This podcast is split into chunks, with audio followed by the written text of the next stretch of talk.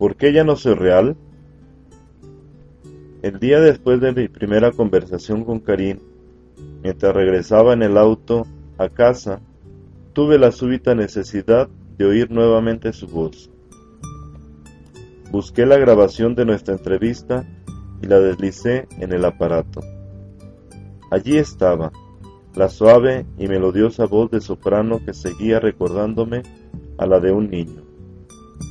No porque hablara en tono infantil, lo hacía como persona adulta, tocando seriamente problemas de adultos, pero yo percibía, mezclada con eso, a una precoz criatura de ocho años, muy intrigada por el mundo de los grandes. ¿Por qué me castigan cuando digo una mentira, si mamita miente cuando le preguntan la edad? ¿Por qué debo comer todo lo que me ponen en el plato si papá deja las coles de Bruselas? Todos los niños pasan por alguna etapa como esa, al poner en tela de juicio los valores prefabricados que les pasan los adultos. Comienzan a formular sus propios valores, paso necesario para obtener una verdadera identidad. Sin embargo, Karim continuaba lanzando desafíos a diestra y siniestra. Cierta vez me interné en una clínica donde trataban trastornos obsesivos compulsivos. Yo no creía ser obsesivo compulsiva, pero eso me tenía preocupada. Lo primero que hizo el médico fue entregarme un test. Lo siento, pero no quiero llenar esto, dije. ¿Por qué? me preguntó. Bueno, la primera pregunta es si yo leo las cosas más de una vez. En la escuela no leía mucho. Ahora suelo releer algunos libros para asegurarme de aprovecharlos a fondo. Pero si respondo que sí, usted interpretará que es un rasgo obsesivo compulsivo como lavarme las manos. Él insistió para que hiciera el test. Yo no soy un puntaje de test, protesté. Soy un ser humano. Necesito que me traten por lo que está ocurriendo conmigo. Ahí mismo tiene un signo de obsesividad. No sé lo que ha ocurrido pensar que usted, dije, por el hecho de dirigir una clínica para trastornos obsesivo-compulsivos, puede estar obsesionado con diagnosticar la obsesividad. No, respondió, no se me ha ocurrido. Reí en voz alta al escuchar la grabación tal como lo había hecho cuando Karim me contó este enfrentamiento. Como muchos niños, tiene un sexto sentido para detectar cuando la manipulan. Bueno, fui a otro médico, un psicólogo muy conocido. Me llevó un tiempo, un tiempo comunicarme con él. Cuando por fin lo logré, él me dijo, creo que, de cualquier modo, usted no quería venir a verme. ¿Por qué dice eso? le pregunté. Porque dio tres veces con mi contestador automático. ¿De veras? comenté. ¿Y cómo interpreta que también usted haya dado tres veces con mi contestador automático? En el papel Karim parece agresiva. Personalmente lo es mucho menos. Habla con nerviosismo sobre sí misma y gusta dramatizar su historia. Sin embargo, uno percibe que por debajo del dramatismo es una persona suave. Me resulta fácil creerle cuando dice que nunca ha hecho daño deliberadamente a nadie. Sus ojos son vivaces, sus acciones suaves y agradables. Aún soltera a los 35 años, maneja con éxito una pequeña empresa de comidas a domicilio con dos amigas en un suburbio de Boston. Según ella misma cuenta, Karina ha consultado con 10 médicos diferentes en los dos últimos años sin que ninguno le ayudara. Para comenzar, su dolencia básica es sumamente difícil de definir. Dice que ya no se siente real. En situaciones cotidianas, tales como hablar por teléfono, caminar por la calle o comer en un restaurante, tiene dudas persistentes sobre su existencia. Alguien me llama por mi nombre y yo paso por una de mis experiencias. ¿Respondí a eso? ¿Esa soy realmente yo? A veces estoy hablando y pienso, ¿cómo es que hablo? ¿Cómo puedo respirar? Es como si mi mente repitiera, no computa, no computa, y me echo a llorar. Físicamente Karim ya no se siente a gusto en su propio cuerpo, sensación que los psicólogos llaman de realización. Es como si hubiera otra persona en mi cuerpo que hace todo conmigo o para mí. Su sensación de ser irreal llega a veces a ser muy profunda, sin embargo, continúa funcionando normalmente. A los otros les cuesta creer que tenga algo malo. Cuando me siento angustiada, mi hermano me dice, mira, yo tengo los mismos pensamientos que tú, pero no las mismas reacciones. No quiero arruinarme la vida preguntándome por qué estoy aquí o quién soy. Su hermano tiene razón al detectar que Karim está envuelta en una gran confusión intelectual. Se ve constantemente atacada por disyuntivas que le parecen disparatadas. ¿Puede un ser real e irreal al mismo tiempo? Pensar que uno es irreal es lo mismo que serio. Cuando la cabeza empieza a darle vueltas con estos acertijos existenciales, queda tan desconcertada como Alicia al caer por la conejera. Pregunté a Karim si se sentía real hablando conmigo. Ella dijo que sí y que no. Estoy sentada aquí conversando con usted, pero una parte de mí dice que no. Es imposible. ¿Cómo puedo estar diciéndome semejante cosa? Mi mente no lo aprende. Sé que estoy hablando con usted, pero otra parte sabe que no. No puedo resolverlo. Tal como lo vería un yogi, aquí debe de haber algún elemento de atestiguamiento, es decir, Karim tiene una experiencia y al mismo tiempo se ve teniéndola. Eso no tiene por qué ser un modo real de relacionarse con las cosas. Por el contrario, se podría considerar que es el modo más real una vez que se reconoce al testigo silencioso como núcleo del ser. En la antigua India, la testiguación habría sido serenamente aceptada y agradecida como puerta a experiencias espirituales más elevadas. Karim no se sorprendió del todo cuando le expresé esto, pero tampoco se alegró. Algunos me han dicho que mi conciencia se ha elevado demasiado, que se ha convertido en mi enemiga, dijo, pero no sé cómo desconectarla. A esta altura lo único que desea es desconectar su conciencia. De vez en cuando ha intuido cosas que yo consideraría verdades profundas, solo para rechazarlas por ser enfermizas. He aquí un ejemplo. He pasado por la experiencia de estar conversando con alguien y sentir que opero con piloto automático. Es como un mecanismo de reserva que se pone en marcha. Quiero apagarlo. Quiero poder entrar en una habitación sin pensar, oh mira eso, me convertí en materia. La capa superior de mi mente está ahora por encima de lo automático pero eso no me parece un don, es neurótico nada más. ¿Cómo me deshago de esta conciencia elevada, sensibilidad o como quiera llamarla? Le dije que otras personas han pasado años en el sendero espiritual tratando de lograr ese mismo estado de desapego en el que ella ha caído. Para una persona espiritual, la sensación de funcionar con piloto automático indica que Dios o el yo superior se ha hecho cargo del yo pequeño y aislado. Muchos santos, tanto cristianos como orientales, han dicho que vivían en ese estado de bendición. Lo consideraban como una especie de segundo nacimiento que los liberaba de la servidumbre de la carne y las ataduras del pasado. Después de ese renacimiento ya no hay por qué temer a las trampas de Maya, podemos adelantarnos a explorar lo que hay más allá. Sin embargo, el mundo cotidiano no parece guardar relación alguna con el iluminado.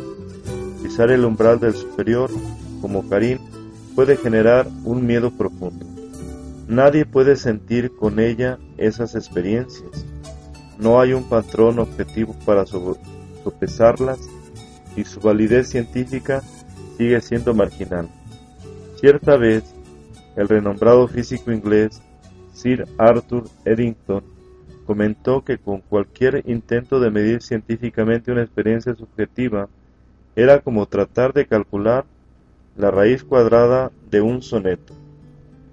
Bajo esta luz, las palabras que heredamos de las antiguas tradiciones espirituales son tanto más valiosas, pues nos sirven como guías hacia el presente. En la India, el Bhagavad Gita es considerado como quinta esencia de la sabiduría reunida sobre la naturaleza de la realidad. Allí, el Señor Krishna dice al guerrero Arjuna que toda persona alberga un morador en el cuerpo, que es completamente distinto al yo aislado y vulnerable. Las armas no lo cortan, el fuego no lo queman, el agua no lo moja, el viento no lo reseca. Es eterno, está difundido por doquiera, sutil, inamovible y siempre el mismo. Aunque este morador invulnerable puede parecer un concepto religioso, lo que casi todos los devotos llaman alma, el Señor Krishna afirma que es el mismo, que da a todos su sensación de soy yo. En sánscrito se requiere varias palabras distintas para describir toda la variedad del yo, desde el más localizado al completamente universal. Cada uno de nosotros tiene un espíritu individual que pasa en la vida por experiencias únicas. En sánscrito se lo llamaría Jiva, es lo que más se aproxima al alma. Si retiramos todos los límites personales, el Jiva se expande hasta convertirse en el Arman, puro espíritu sin experiencias individuales. Emerson y los otros trascendentalistas lo llamaron superalma. Yo observaré la simple convención de, denominado ser con mayúscula. Cuando Jiva y Atman se fusionan, mezclando el yo individual y el cósmico, sin perder cada uno sus cualidades, se llega a Brahman o totalidad.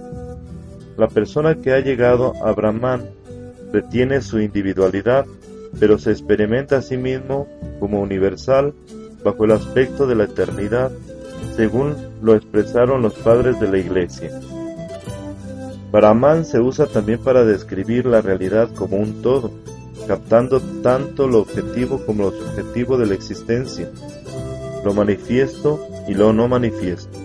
Más allá del Brahman, que todo lo abarca, no hay nada. El Jiva, por ende, es como una sola ola en el océano. Atman, el agua, de la que participan por igual todas las olas. Brahman es el océano en sí. Si preguntas cuál de las tres eres tú, la respuesta es todos ellos. Decir que un aspecto del ser es diferente de los otros puede resultar útil para los fines cotidianos, pero no es la verdad final. El ser que llamo yo Parece respetar los límites de mi piel, pero al mismo tiempo siente naturalmente mi parentesco con otros seres. Cuando un niño sufre en Afganistán, yo siento el dolor. Mi sensación puede no ser tan intensa como cuando provoco dolor a mi propio cuerpo, pero eso dice simplemente que no comparto con el niño un grupo de nervios en especial. Los antiguos sabios sabían que cada persona está basada en una realidad concreta que le proporciona orientación en el tiempo y el espacio. No obstante, sostenían que todos los seres están entretejidos en la misma trama de la vida. Karim bien podría estar tropezando en este estado de yo muy expandido. Sin embargo, ella no quiere nada de eso. Con frecuencia me ha dicho en tono seco que no tuvo una crianza religiosa y no encuentra significado espiritual alguno en lo que le está ocurriendo. Obviamente, aquí hay un vacío de conocimiento. No tiene tradición que valide su experiencia, ancianos o guías que la eduquen más. Ha sido dejada a la deriva. Mirando desde fuera. No es fácil vivir con una experiencia original, Karim preferiría mil veces volver a las experiencias mundanas que todos nosotros nos ponemos como ropa de confección. Quiero verte ver el sábado a la noche, beber un vaso de vino y no pensar en nada, se lamenta. Si me apoya en el automóvil quiero enfadarme en vez de sentirme fuera de la cosa. Quiero volver a sentirme parte de la vida. ¿Cabe todavía alguna posibilidad? En momentos como este, uno comprende hasta qué punto Karim está en el limbo, puesto que no existe versión convincente de su realidad actual, permanece comprometida con lo irreal. Sin embargo, no está tan despegado como parece. Percibo que trata constantemente de conectarse con los otros, pero de manera oculta. Podría habérseme pasado por alto a no ser por un incidente revelador. En cierto punto durante nuestra primera conversación quise hacer saber cuánto me impresionaba su desconocimiento interno y comencé por decir, tratándose de una persona brillante como usted, ella me interrumpió con expresión extrañada. ¿Por qué dijo eso? me interpeló. ¿Qué cosa? Que soy brillante, ¿Cómo se le ocurrió hacer de pronto ese comentario? Bueno, expliqué. Es obvio que usted es más consciente de sí que el 99% de las personas con quien trato. ¿Cómo puede saber eso si solo nos hemos visto una vez? preguntó suspicaz. Dije que podía simplemente y ella abandonó el tema. Media hora después se interrumpió a sí misma para preguntar ahora con más timidez. ¿De veras me cree brillante? Le repetí que sí. Una vez más, el tema quedó rápidamente abandonado. Cuando volvimos a vernos pocos días después, las primeras palabras que salieron de su boca fueron, He estado pensando por qué dijo usted que yo era brillante. Entonces no pude sino notar que mi cumplido tenía para ella un encanto especial era prueba no sólo de mi respeto, sino de mi afecto. Al calificarla como brillante le había dicho, me siento cerca de usted.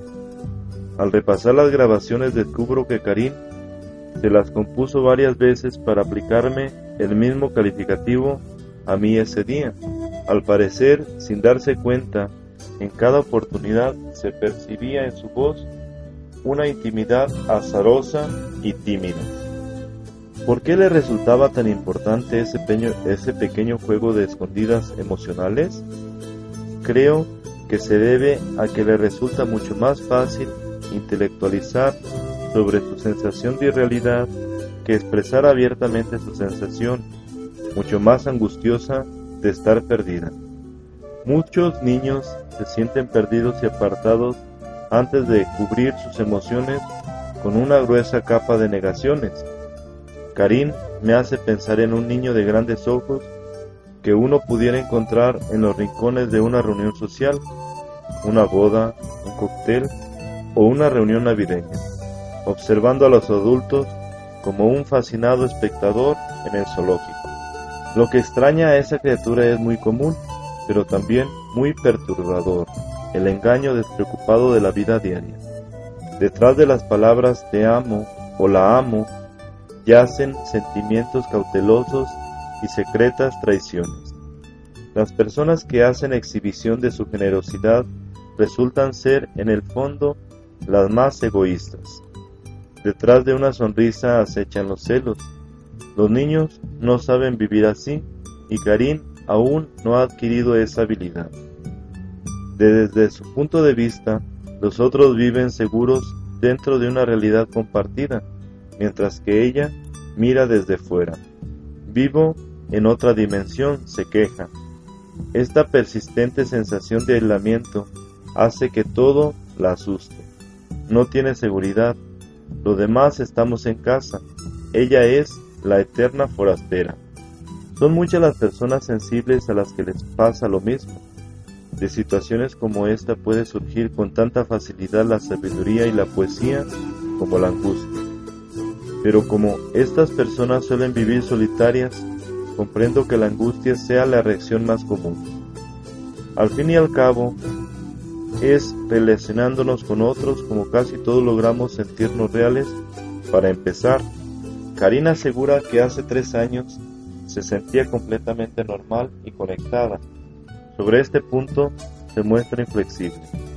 Tenía 31 años y acababa de decidirse a romper con un hombre con el que tenía relaciones estables desde hacía varios años. Desde el comienzo supe que Rodney no era el hombre de mi vida, pero nos queríamos y disfrutábamos de la mutua compañía, dijo. Lo que la llevó a romper finalmente con él fue su decisión de buscar a alguien con quien realmente quisiera casarse. Este motivo la satisfizo y la ruptura se produjo sin rencor. Pero de inmediato Karina empezó a tener dudas sobre lo que había hecho. Analizó esa parte conmigo.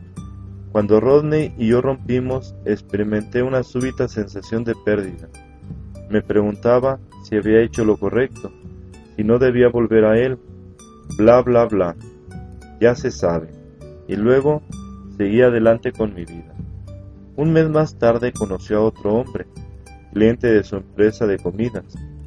Se enamoró profundamente de él y continúa diciendo que durante esas relaciones breves pero intensas estuvo más cerca del casamiento que nunca. Sin embargo, desde el comienzo mismo supo que los padres de él, judíos ortodoxos, la rechazaban enérgicamente por ser católica. Al principio no me importó, porque estaba llena de confianza y en la gloria.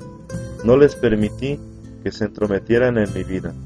Pero después de recibir ciertos tratos que me parecieron peor que la tortura, en ese punto Karim dejó de hablar me enteré de que la ruptura fue tempestuosa y que ella sufrió un colapso o derrumbe nervioso.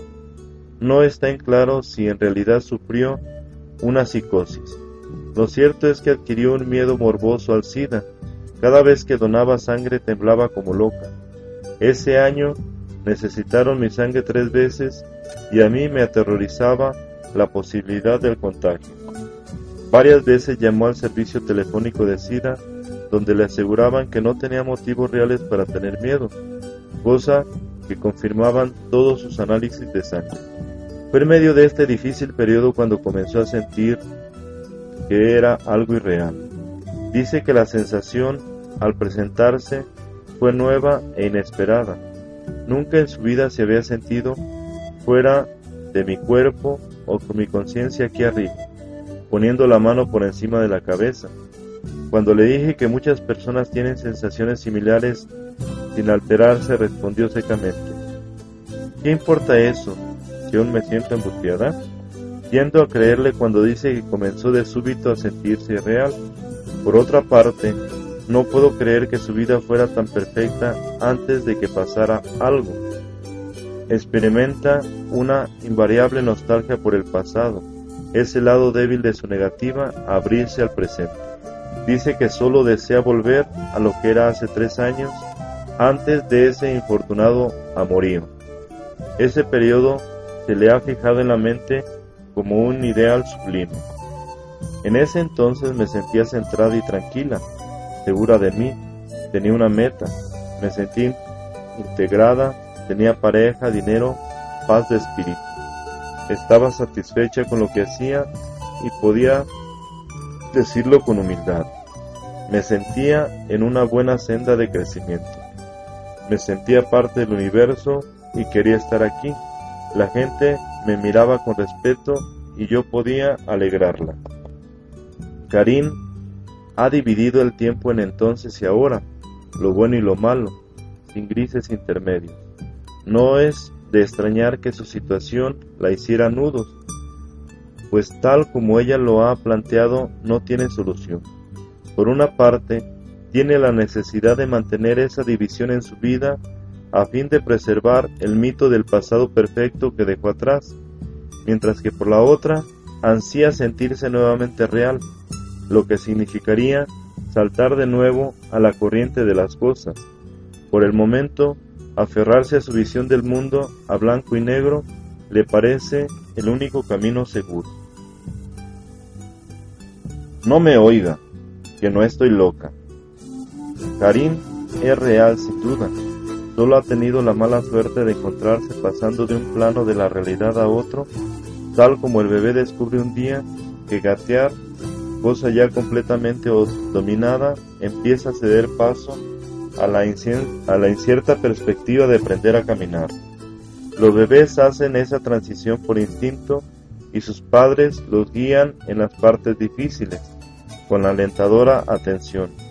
Pero cuando un psiquis adulto comienza a probar la posibilidad de una perspectiva completamente nueva, el periodo de transición está erizado de dificultades. No hay nada que nos guíe en las experiencias normales del yo superior. La imagen que tenemos de los santos, súbitamente atravesados por un rayo de luz divina, es demasiado simple. Hasta los logros espirituales más grandes tienen lugar entre los límites de la vida mental diaria, con sus dudas, miedos, esperanzas y negativas. Lo que se necesita es la misma atención alentadora que los padres dan al tambaleante bebé. Lamentablemente, en este aspecto nuestra sociedad está muy escasa. Cada uno tiene que remar solo hacia la costa extranjera que nos llama a través de las aguas. Pero lo más perturbador es que los crecientes dolores de la conciencia de si se puede confundir con la meta era el error que estaba cometiendo Karim. Las dudas que tenía de sí repiten los ecos de una cultura que mira con grandes sospechas las experiencias espirituales. No me refiero solo a las acusaciones de demencia que rodean a quien rompe con los modos normales de pensar, ver y comportarse ese problema existe en todas las culturas, lamentablemente. La mayor preocupación es que nuestra sociedad teme tanto al yo que lo equiparamos a la muerte y la disolución. Cuando se planteó a Freud el hecho de que toda la psiquis tiene una oculta ansia de libertad, él acuñó la frase deseo de muerte o instinto de nirvana. A sus ojos los dos eran más o menos lo mismo.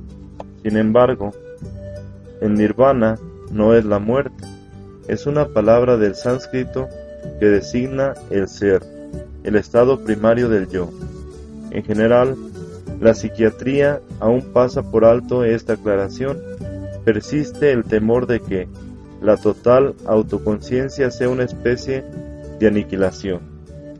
Irving Yalom describe el momento en que llevó a uno de sus pacientes neuróticos después de mucho esfuerzo a la etapa en donde empezó a abrirse a la autoconciencia.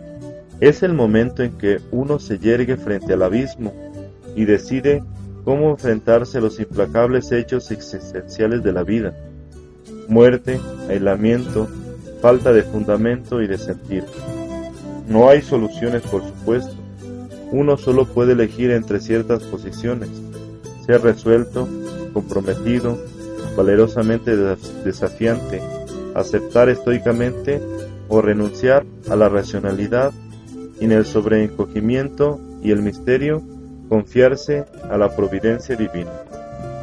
Pensar que esta es la tan buscada meta de la terapia, sería más bondadoso creer que el paciente aún no ha comenzado. Para ser justo, debería explicar que Yalom es un terapeuta existencial, lo cual significa que su creencia fundamental es la incredulidad. La vida no tiene ningún significado ni propósito intrínseco, aparte del que cada persona crea mediante una posición arbitrariamente escogida. Muchos psiquiatras, quizá la mayoría, estarían de acuerdo en que las disyuntivas de la vida no tienen solución, solo que no agregarían a esa opinión las palabras por supuesto. Fuera del consultorio del terapeuta, el mundo lego repite la misma visión pesimista del mundo, si no en las mismas palabras, por lo menos en su incesante búsqueda de placeres y fugas de la realidad.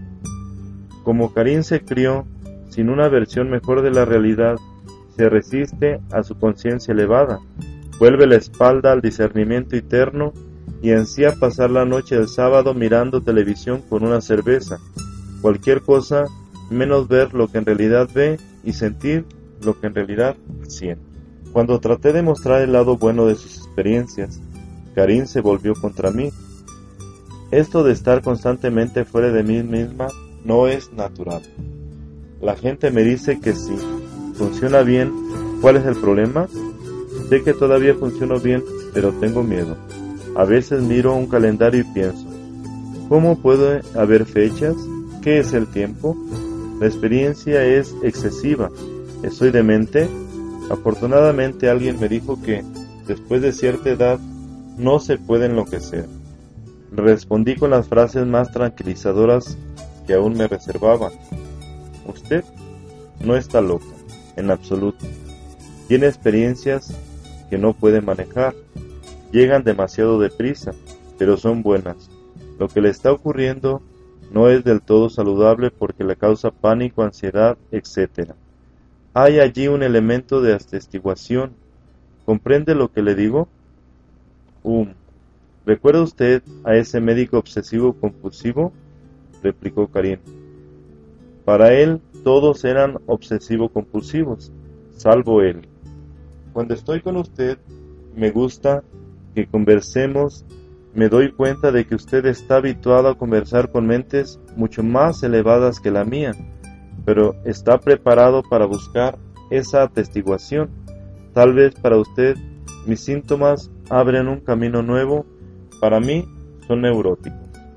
Retrocedí inmediatamente esperando que las cosas ocurrieran con naturalidad y a su propio ritmo, pero no dejó de entristecerme el que Karin esté tan condicionada como para considerarse enferma en vez de normal y hasta dotada. Para describirse menea una jerga psicológica poco halagadora. En cierto momento yo iba a decir, creo que usted va realmente hacia algo importante. En cuanto dije, creo que usted va, ella saltó. ¿Hacia la esquizofrenia aguda? Para ella era muy importante hallar un rótulo satisfactorio. En nuestra primera conversación, que duró menos de una hora, también se refirió varias veces a sí misma tratándose de obsesiva, neurótica, deprimida, ansiosa, insegura, imperactiva y loca. En realidad, su intensa preocupación por la posibilidad de estar demente es una de las señales más seguras de que no lo está. Describe sus síntomas con claridad y penetración psicológica. No tiene alucinaciones ni se autoengaña. Hasta pude hacerle admitir a regañadientes que a veces se siente agradablemente despegada de sus síntomas y puede ver a través de ellos. Esta admisión se produjo cuando hablamos de los diez médicos que había consultado antes que a mí. Cada uno de esos diez especialistas le dio un diagnóstico diferente, coincidente con la especialidad a que se dedicaba, observé. ¿Qué le hace pensar eso? Que así veían ellos las cosas, replicó evasiva. Pero, ¿qué le dice eso sobre lo que usted tiene? insistí. Bueno, podría decirme que ellos han visto antes estos síntomas, dijo. Tal vez mi necesidad de consultar con diez médicos diferentes es obsesiva. Podría tener esas diez cosas a la vez o ninguna de ellas. ¿Qué es, en su opinión? Probablemente una combinación. Sí, eso tiene sentido. Tengo ansiedad, eso es obvio. Tengo depresión. Tengo lo que llaman de realización. Por otra parte, ahora sentada aquí, dudo tener cualquiera de esas cosas. Si Karim no hubiera hecho ese último comentario, yo habría aceptado que las posibilidades de invertir su interpretación eran remotas, pero por fortuna pues no se ha entregado atada de manos a la idea de estar enferma. Su inteligencia le permite detectar los puntos débiles hasta en los mejores médicos. A un terapeuta le conté que a los dos años yo tenía un fantasma como mascota, dijo. Era mi amigo imaginario. Y este psiquiatra dijo, bueno, sin duda, eso era su anhelo del pene. Ahora bien, a los dos años de edad, ¿qué importa si era eso o no? Hace tres años me sentía normal, ahora me siento horriblemente. ¿De veras tenía una mascota fantasma? Pregunté. Sí, no soy capaz de inventar algo así. Muchos niños tienen amigos imaginarios, ¿no? Y si no, Aún no veo en qué me afecta eso, dijo Karim. ¿Qué fue de su amigo? No sé, respondió melancólica. Al crecer, él no recuerda. Ya no está conmigo. Por mucho que yo aprecie su habilidad de desenmascarar a médicos presumidos, incluido yo, sin duda, a Karim no le hace feliz anotarse esos puntos contra ellos. Quiere ser aceptada con todo el mundo. Estos dos aspectos de su personalidad han creado un gran conflicto en su vida. Ya ve usted cuando me cuesta determinar si tengo razón al querer que me traten por lo que soy, dijo. ¿Soy solo una persona brillante que analiza excesivamente los motivos ajenos? ¿O soy tan pedante que no quiero escuchar a nadie?